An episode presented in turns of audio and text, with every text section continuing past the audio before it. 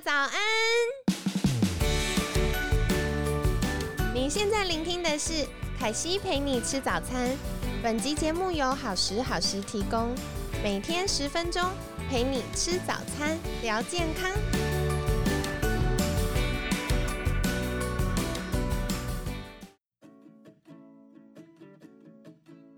嗨，欢迎来到凯西陪你吃早餐，我是你的健康管理师凯西。星期二快乐！今天呢，一样非常开心，邀请到凯西的好朋友身心科陈长胜医师。陈医师早安，凯西早，各位听众朋友大家早安。早。那今天呢，想要来请教陈医师的，就是呃，我们常常会觉得自己睡得好啊，睡不好啊，可是这都蛮主观的。那如果以精神科医师的角度，就是失眠到底有哪些类型，或者是我怎么知道自己到底属于有失眠或没失眠？然后，嗯，我们应该要怎么样去观察自己的睡眠状态呢？好，谢谢。我们讲到说，怎么样知道自己算是真正临床上需要关注的失眠？我们可以看一下，就是我们。精神科、身心科常用的一本课本叫做 DSM Five 那是我们的诊断系统。那在这本课本上面呢，提到了失眠的定义，然后呃，我自己把它整理成三三三。第一个三是入睡困难、维持睡眠困难，跟很早起起来没办法再睡觉。呃，所以第一个三是有三种不同的失眠状态。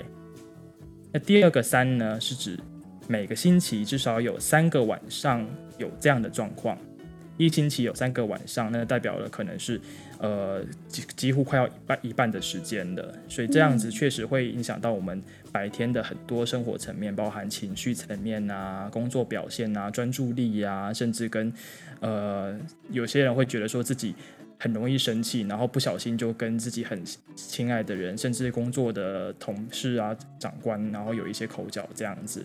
碰到这种时候，确实需要注意。那这是第二个三，每星期要有三个晚上是呃有困难睡觉的状况。第三个三呢是困难睡觉的状况呢，至少持续三个月。所以呃满足了这三个三，我们大概就可以定义说，哎。那我的睡眠状况应该真的形成了临床上面所必须关注的失眠的问题了，这样子。嗯，了解。所以睡眠啊，就包含三个部分哦。如果入睡困难，比如说躺到床上滚来滚去，要滚很久才睡得着，或者是啊很累了，比如说十点、十一点，其实就很想睡觉了，可是呢就。呃，脑袋还是很乱，有很多思绪呀，还在想东想西呀，然后都会弄很久才睡着。这个入睡困难呢是第一种。那第二种的话呢，就是维持睡眠困难。凯西常常听到学生或听众朋友们分享的状况，就是可能半夜会醒来，没有干嘛就醒来。那有些人是会一直做梦。那有些是半夜起来尿尿，可是要尿好几次。那有些人是起来尿尿或醒来之后睡得回去，有些是醒来之后睡不回去。好，所以这都是大家可以观察的部分哦。那再来的话呢，就是，诶，早上会不会很早起来，而且醒来之后就没有办法再睡回去？嗯，凯西在协助肾上腺疲劳或者说肾上腺节律失衡的学生呢，我们就会常常发现，哎，其实早上七八点闹钟才会响，才需要起床，可是他生理时钟就会让他大概在四五点的时候就会自动醒来。那有些人是醒来，有些人甚至是惊醒，就是哇，会觉得胸口很闷或吓一跳的那种醒来，是非常不舒服的。所以这个都是大家可以在关注的面向。那下一个呢？刚刚陈医师有分享，就是呃，每周至少有三个晚上有这个睡眠品质不好的状况，所以大家也可以留意，因为我们的睡眠呢会以一周来做这个身体的调整。那如果这一周呢，呃，身体一直没有调过来，有超过三个晚上都会有睡不好的状况，那这个呢，可能就是要留意的喽。那第三个指标就是入睡困难的情形持续至少三个月。好，所以有的时候可能是刚好哇，这段时间做专案呐，或者是家人生病要照顾啊，所以睡得比较不好。但是如果它持续超过三个月，就会变一个慢性的状态。那这个时候可能就可以去寻求身心科医师的协助喽。所以感谢刚刚陈医师有跟我们分享失眠三三三。那接下来想请教的就是，哇，已经中奖好几个项目了，那我们应该要如何去改善，或者是有没有什么技巧？虽然，哎，我还没有到失眠这么严重，但是我想要更好的睡眠品质，我可以来做尝试的呢？呃，世界睡眠学会啊，其实有分享一个很简单，可能大家都有。会听过，但是其实施行起来，呃，我几乎每次问诊友，诊友大部分也，呃，不见得能够完全做到。没关系，我们今天大概可以先分享这好眠十招的前七招。嗯，那请问是什么呢？好，第一招呢是规律的就寝和起床时间，尤其是早上要定时的起床，这是最重要的。其实我们常常听到说，很多人因为工作，那必须轮班，那结果呢？啊，有时候是半夜十二点睡，有时候半夜三点才睡，有时候又好希望自己能够，呃，晚上九点钟就睡觉了。这样子的话，其实整个生理时钟是会乱掉的，那然后也会影响到后面的睡眠的品质，然后影响到自己无法顺利进入睡眠大门的状态，所以变成失眠就变成他的常常态了。也不见得是工作，也有很多是晚上打手游啊、追剧啊这些 事情。对，因为想放松一下。是是，但重要的是，因为其实我们人的生理时钟就是固定的。那我们人的生理时钟，大部分如果在没有光照的影响情况之下，会是二十五小时，也就是每二十五小时你就会更新一次。那有在有光照的影响之下呢，我们人的生理时钟可以跟一般的日常的时间同步，是二十四小时。所以为什么说光照很重要？其实是帮我们调生理时钟。所以你想象嘛，就是如果我的每天都有出门，然后每每天的生理时钟其实是固定的，那我应该就是顺着我自己内在身体的生理节律，然后依循的这个节律好好去睡觉，这样才不会逆天而行。嗯，我刚刚听到一个好有趣哦，所以如果平常啊习惯开车上下班，那可能从车库开车到办公室的车库，然后等到公司下班了，又是晚上都没有晒到太阳的，亲爱的，你们的生理时钟可能会比较长哦，会有二十五个小时。那所以像我们常常也会说。哎，睡不好的人最重要的就是要固定时间起床，因为有的时候真的晚上会有好多的突发状况，很难固定时间就寝。但固定时间起床呢，本身就是一个调节生理时钟的方式。那如果我想要哎加强版，就是起床之后可以去阳台或者是落地窗旁边晒晒太阳。那晒太阳让嗯，户外的光线可以通过瞳孔以及我们的皮肤告诉身体说：“哎，现在白天喽，要重新调整一下生理时钟喽。”那听众朋友们可能也会想问说：“哎啊，现在冬天了，那个常常都阴天或甚至下雨天，那根本外面也看不到太阳，那这样我晒太阳还是有效的吗？”其实还是有效的，因为即使是下雨天，户外的光线都比我们的呃室内的灯光强很多，所以也可以帮助我们调整一下我们的生理时钟哦。那刚刚陈医师有提到，就是有规律的就寝跟起床时间。那第二招是什么呢？嗯，第二个就是我们大家都知道非常重要，但可能不见得有这么多的心力投注的，叫做运动习惯。真的，睡觉都来不及了，还要运动。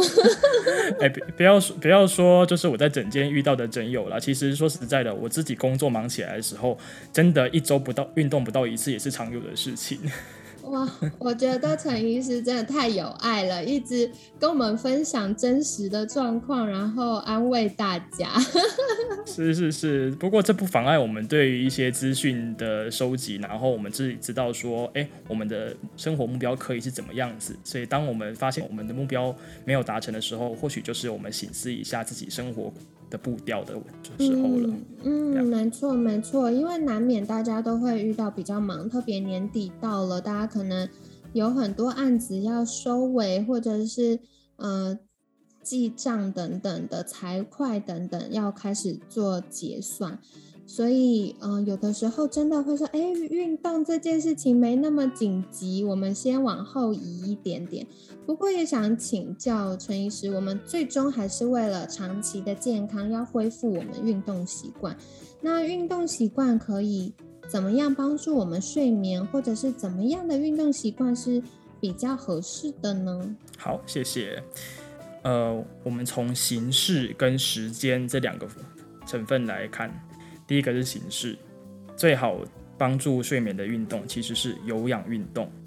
哦，有氧运动，等一下凯西也可以讲一讲有哪些好的有氧运动的形式。那我们医学上在定义有氧运动，大概很简单，就是你在运动的时候稍微有一点喘，那个喘的程度是你可以讲话，但是你没办法唱歌，那个人就是就是足够的有氧运动了。嗯，那有没有建议，比如说心跳要几下或什么的呢？或要流汗等等？哎，我问凯西吼，你在做运动的时候，你会很认真的去看着跑步机上面的心跳数吗？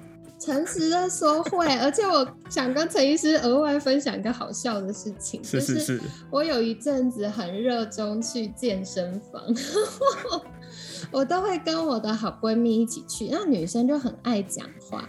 但 我在走登阶机呀，就往上的那个登阶机有点有点倾斜这样子，然后我就发现我可以一直在聊天的过程，我的心跳已经跳到一百七、一百八。OK，哎，那你你算是非常认真的，真的哦。我自己做运动的时候没那么认真，尤其是我每次都发现到那个呃跑步机那个两个金属把手啊，每次我。哎呃，手碰上去以后被都被静电电到这样子。哦，真的，可能是因为陈医师太帅了，所以连健身器材都会感受到陈医师的电力。你这样我讲话，我都害羞。好啦，心跳数的话，大概会维持在一百三十以上，这个是其他呃资料建议的。不过我想，呃，一般来讲的话，如果我们没有合适的呃量心跳的器材，或或者是我们真的在做运动，也不见得会在健身房，秉持着一个有点喘的这个原则，其实就不错了。这样子。嗯嗯，好，非常感谢陈医师的提醒跟分享哦，因为。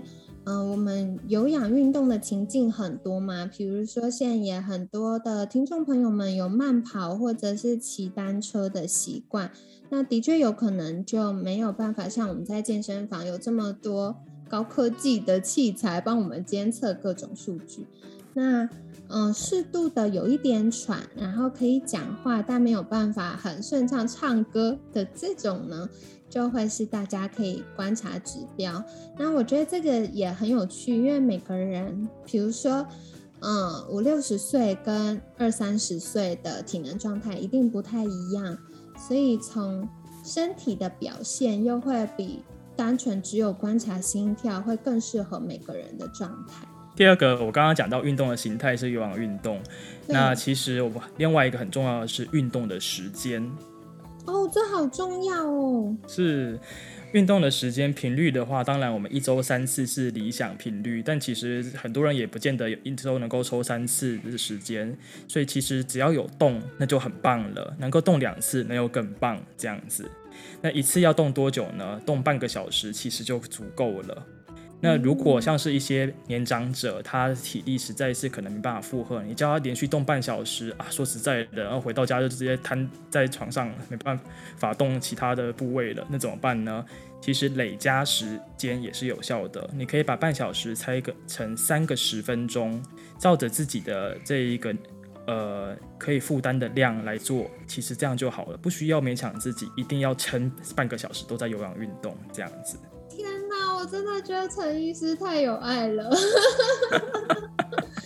对，因为我觉得大家常常真的会在计较那个时间，然后发现哇行程卡不进去，那就只好放弃。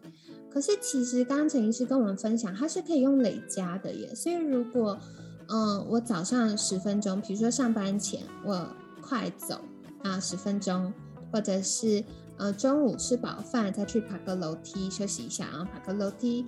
然后下班的时候呢，可能吃饱饭休息一下，再去公园晃一晃，或者是诶再去附近健身房小小运动一下。这个我觉得门槛就降低很多，比较容易做到。诶，是有没有觉得说，哎，这样我每天就可以把它整合进我的生活里面，而不需要就是我一定要排开一个小时才能够进健身房或是进运动这样子？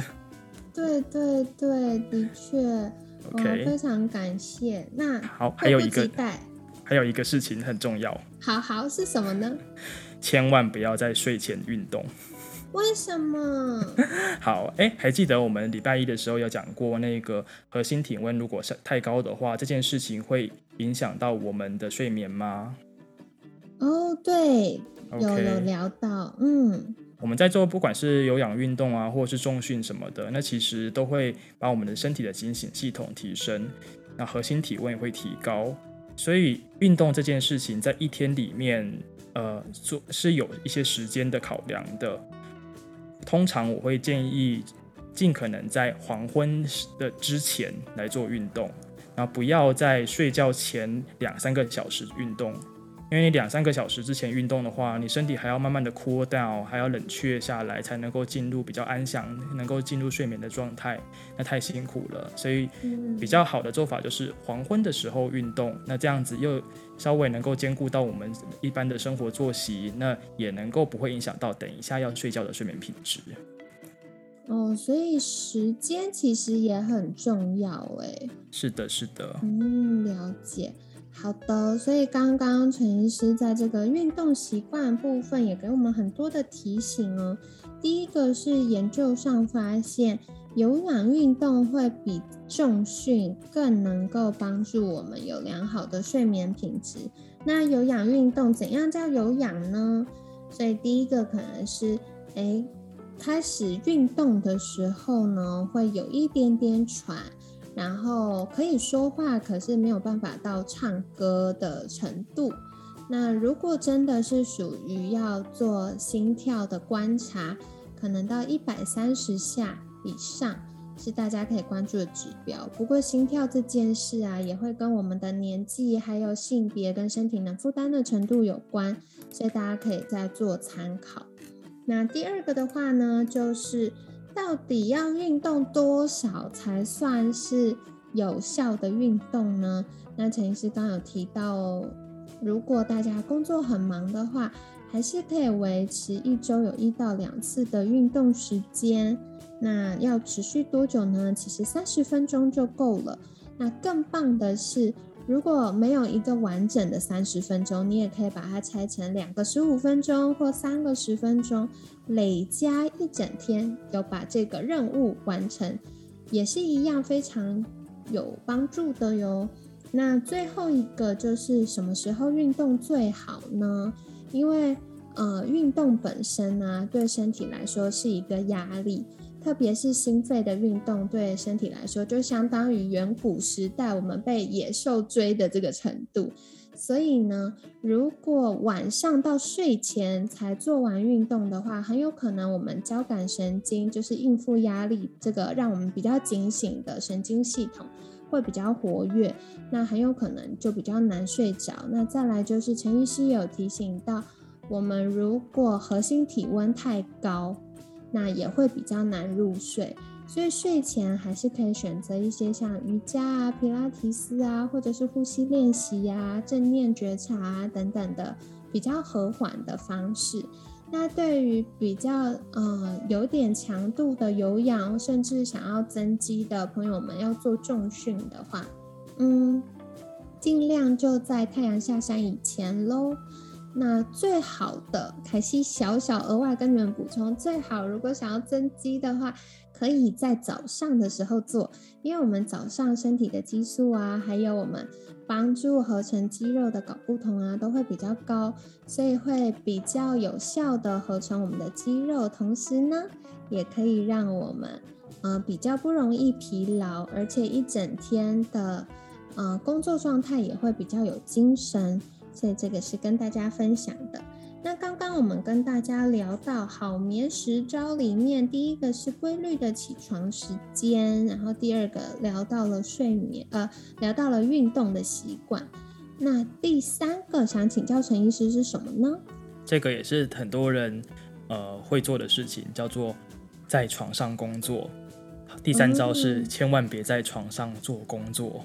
为什么呢？OK，有听过一个就是呃，我们讲心理学里面很重要的概念，叫做古典制约巴夫洛夫的狗这个故事吗？哦，听到铃声就会流口水。对对对对对，他一开始是听到铃声，看到食物就知道说哦，铃声代表食物，所以口水就流下来。那到最后，即使没有食物，听到铃声，口水还是流下来，这样子的状态。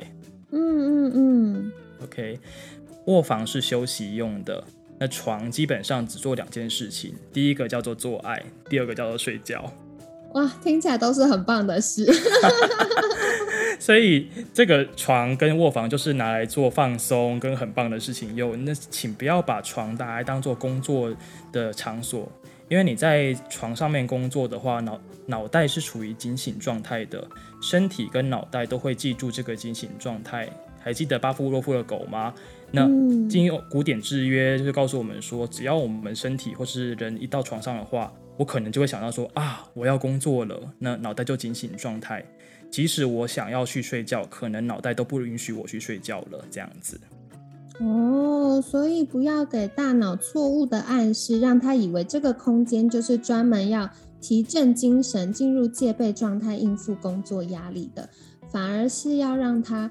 产生一个连接是，哎，看到卧室，看到我们的床，那就是哎，预备要睡觉，开始放松的这个状态。没错，没错。嗯，了解。那下一个撇步是什么呢？第四个撇步是，白天如果要小睡的话，不要超过四十五分钟。哦，为什么呢？嗯，我们昨天有提到说，白天其实要累积睡眠债。睡眠债要够多，我们晚上睡眠的大门才有办法充分的打开。这样子，那白天如果睡十五分钟到三十分钟，确实是有研究说可以改善心情啊，提升记忆。但是如果睡超过四十五分钟，你有可能这个睡眠就进入了所谓的深层睡眠周期，睡眠债就被用掉了。那如果你被叫醒的话，可能还会昏昏沉沉的，没有办法好好的继续工作。那反而晚上，如果你要用到睡眠债的话，就不够用了。嗯，了解了解。所以白天要多累积一些扣打啦。那如果我们睡太久，特别进入深层睡眠，开始修复，然后嗯，让肌肉都很放松，开始恢复疲劳的时候，可能白天扣打就不够，那晚上可能就没有办法。好好的睡着，没错没错。嗯，白天如果下午，比如说吃饱饭，真的有点昏沉，想要小眯一下是可以的。那特别是呃，可能平常压力大、肾上腺比较疲劳的朋友们，也可以有小睡的习惯，但是小睡哦，不要要睡很久。那陈医师有跟我们分享到，不要超过四十五分钟。是，通常闹钟我们就设大概四十五分钟以内，闹钟响了就准备要起来了。哦，很棒很棒，所以这是给大家一个很明确的提醒。那下一个是什么呢？呃，再来几件 paper 呢，是跟卧房有关的。第一个是寝具要够舒适。这个我想应该蛮好想象的。你如果睡在一个不好的寝具上面，肌肉没办法放松，一直在关注哪边痛、哪边酸、哪边紧，那脑袋也是一直在乱这样子。再来的话是空调要舒适。嗯，不晓得大家有没有就是出国旅游的经验，然后一觉醒来之后发现啊，我的喉咙好干啊，我的鼻。鼻子好干，这种经验，真的，我有的时候出去玩后睡觉醒来就觉得哦鼻子好干，感觉快要流鼻血了，就痛痛的。真的，真的，我自己譬如说去比较高纬度，他们湿度比较没那么高的地方的时候，也常常会有这种状况。那所以告诉我们说，空调这件事情不但是气温要注意，湿度也稍微要注意，这样子。再来的话呢是。安静为暗的卧室，卧室一定要把所有的灯全都关掉，完全乌漆抹黑这样子。但确实有一些人会。说可是太黑我会怕，那怎么办？对，反而觉得没有安全感，睡不着。对，没错，所以小夜灯其实是可以允许的。虽然灯光或多或少还是会影响到我们的，进入我们的眼睛里面，然后影响到我们的睡眠周期。但如果你是真的需要小夜灯，让你有一些安全感的话，我想那安全感还是有办法引导你进入睡眠世界里面的。所以刚刚陈医师有跟我们介绍，就是适合的寝具，然后，嗯，温度跟湿度要调整到比较舒服的状态。那当然，呃，现在慢慢冬天啦，可能有些听众朋友们居住的地方是很容易下雨的，或许有的时候白天使用一下那个除湿机，就是让棉被不要那么潮湿，是不错的。那如果你居住的地方呢，可能比较通风、风大，然后比较干燥，那或许晚上或者是呃有使用这个暖气，那这样子晚上可能就可以在房间预备一个加湿器或点一个水氧机，那这样子呢，对于我们的黏膜系统或者是睡眠品质也是有帮助的哟。那再来的话就是安静微暗的卧室。那具体要多暗呢？可西会建议至少不要顶灯，就是天花板的灯打开，因为我真的很常 遇到听众朋友们跟我说，嗯，凯西，我晚上啊，就是嗯弄工作弄完就很累啊，那一个人租套房，有的时候就睡着了，也没有关灯，那到半夜可能三四点了，才突然醒来，爬去关灯。那虽然我们眼睛闭着睡觉啊，可是如果真的太亮的话，还是会影响到我们的激素分泌哦，可能也会影响到睡眠。那另外是，如果很怕黑，开一个小夜灯也是不错的。不过建议小夜灯的高度呢，最好就是接近脚踝的高度，不要放得太高，直接照到眼睛。那这样子的话会是比较好的。跟你们分享了，对，那也很感谢陈医师今天跟我们介绍到了这么多，嗯，大家可以留意的部分呢。如果有失眠的话呢，可以观察的就是刚刚陈医师提到失眠三三三。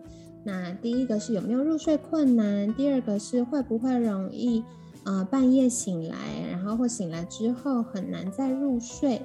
那第三个呢，就是清晨会不会很早很早就醒来，而且睡不回去呢？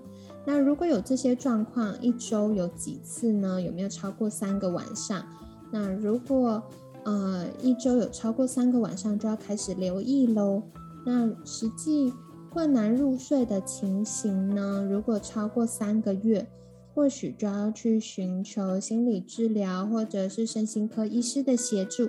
帮助我们改善睡眠，因为睡不好啊，会让我们容易专注力下降，然后情绪稳定度下降，甚至容易开始觉得烦躁，然后易怒，容易带来就是争执或口角，就影响到我们人际关系或工作表现。所以大家也不用一直觉得哦，这就是一个老化必然的状况，要跟它和平共处。不用啦，其实现在有非常多的帮助，可以呃非常多的方式可以帮助我们改善这样的困扰哦。那再来，嗯，刚刚陈医师也跟我们分享了，呃，好好睡觉的撇步有哪些呢？第一个就是规律的就寝睡觉和起床的时间。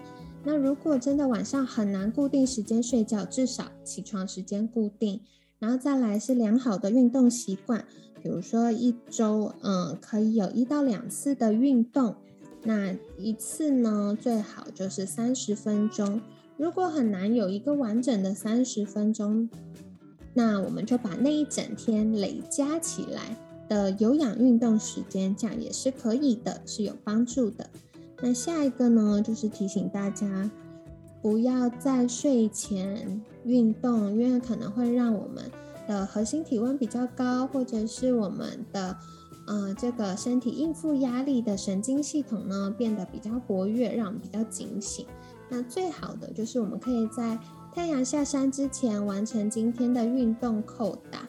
那最理想的状态呢，就是一早起床可以先去散散步、晒晒太阳，或者是想要增肌的朋友们，把重训放在早上完成。嗯，它的合成效果、合成肌肉的效果也会是比较好的哟。那跟大家分享。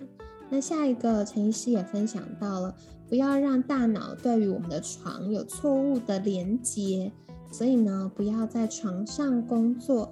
那如果你居住的空间是有好几个房间的话，我们也尽量不要在卧室做一些呃需要学习呀或工作的事情，就是让大脑可以把这个空间或者是我们的床单纯连接，就是快乐放松的这个意向。那这样子也会比较容易睡着的。那再来的话，就是白天如果想要午睡是没有问题的哦，但是尽量设定闹钟不要超过四十五分钟，因为如果进入到深层睡深层睡眠的话呢，就会让我们比较容易晚上睡不好。那再来跟嗯睡觉环境有关的，比如说寝具呀。然后空调啊，或者是冬天到了，这个要不要开暖气呢？要不要开呃加湿器或者是水氧机呢？那这个温度跟湿度就会影响到我们的睡眠品质喽。最后一个就是声音跟光线，尽量维持卧室是安静，然后微暗的空间。如果你习惯全暗的睡觉，当然没有问题。但如果你觉得有光线可以睡得比较好，然后比较有安全感的话，我们就尽量让小夜灯是黄光的小夜灯，然后可以在大概脚踝的高度，不会直接照到眼睛是比较好的哟。那今天就跟大家分享，在节目尾声，我们一样邀请陈医师再一次介绍您的粉砖给大家认识，好吗？好，谢谢，可惜。